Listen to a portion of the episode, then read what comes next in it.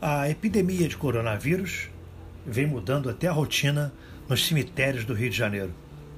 O Diário Oficial do município do Rio de Janeiro publicou recomendações para manipulação de cadáveres contaminados ou suspeitos de contaminação. Segundo a resolução, é importante o uso de máscaras N95, óculos de proteção, avental de mangas compridas e luvas descartáveis. Também foi recomendada a redução do tempo de contato do manipulador com o cadáver, estando, portanto, contraindicada a chamada maquiagem de corpo, né?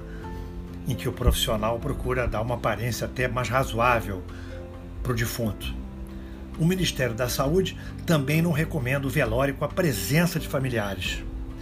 Toda declaração de óbito que chegar com insuficiência respiratória, insuficiência aguda ou indeterminado, a orientação é anotar como suspeita de coronavírus. Isso vem fazendo com que coveiros, né, que estão nos seus trabalhos lá nos cemitérios, passem a usar roupas brancas, máscara, luva de proteção, tudo com a pane do coronavírus. A funerária Santa Casa afirma já ter realizado 12 enterros na capital fluminense com a declaração de óbito confirmando o Covid-19.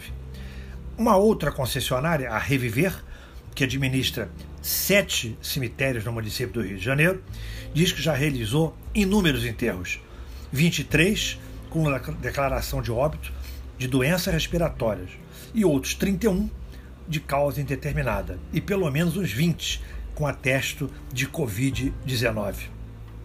Os hábitos estão mudando até nos cemitérios do Rio de Janeiro.